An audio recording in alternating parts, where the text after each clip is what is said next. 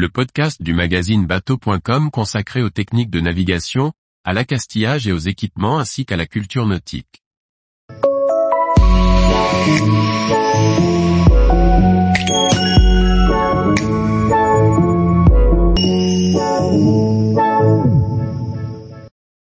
À quoi correspondent les zones SMDSM pour le secours en mer?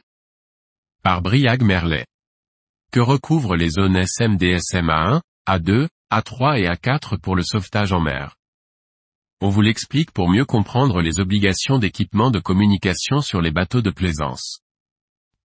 Tout au long du XXe siècle, le sauvetage en mer s'est organisé pour être le plus performant possible, et répondre aux situations d'urgence partout à la surface des mers. Parti de la simple station côtière isolée de la fin du XIXe siècle, le marin dispose désormais d'un dispositif international, baptisé Système mondial de détresse et de sécurité en mer ou SMDSM, Global Maritime Distress and Safety System ou GMDSS en anglais. Issu des diverses conventions, dont la dernière en 1999, il organise le secours et la coordination entre les institutions et la réglementation des divers pays. Selon le lieu de navigation, le moyen de donner l'alerte variera. Pour cela, les textes ont défini quatre zones géographiques, en fonction des couvertures des divers appareils.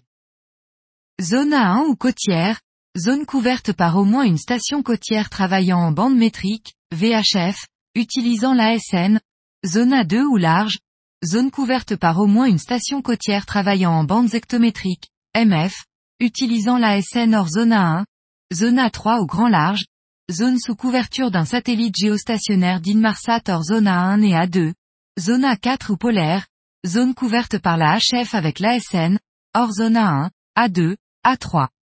Selon la zone fréquentée par le bateau, la réglementation internationale impose aux navires soumis aux conventions internationales SOLAS d'avoir à bord divers moyens de communication et balises de détresse.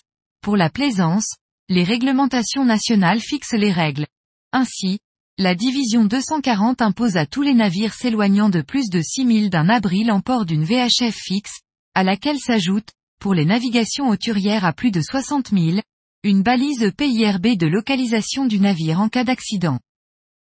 Tous les jours, retrouvez l'actualité nautique sur le site bateau.com. Et n'oubliez pas de laisser 5 étoiles sur votre logiciel de podcast.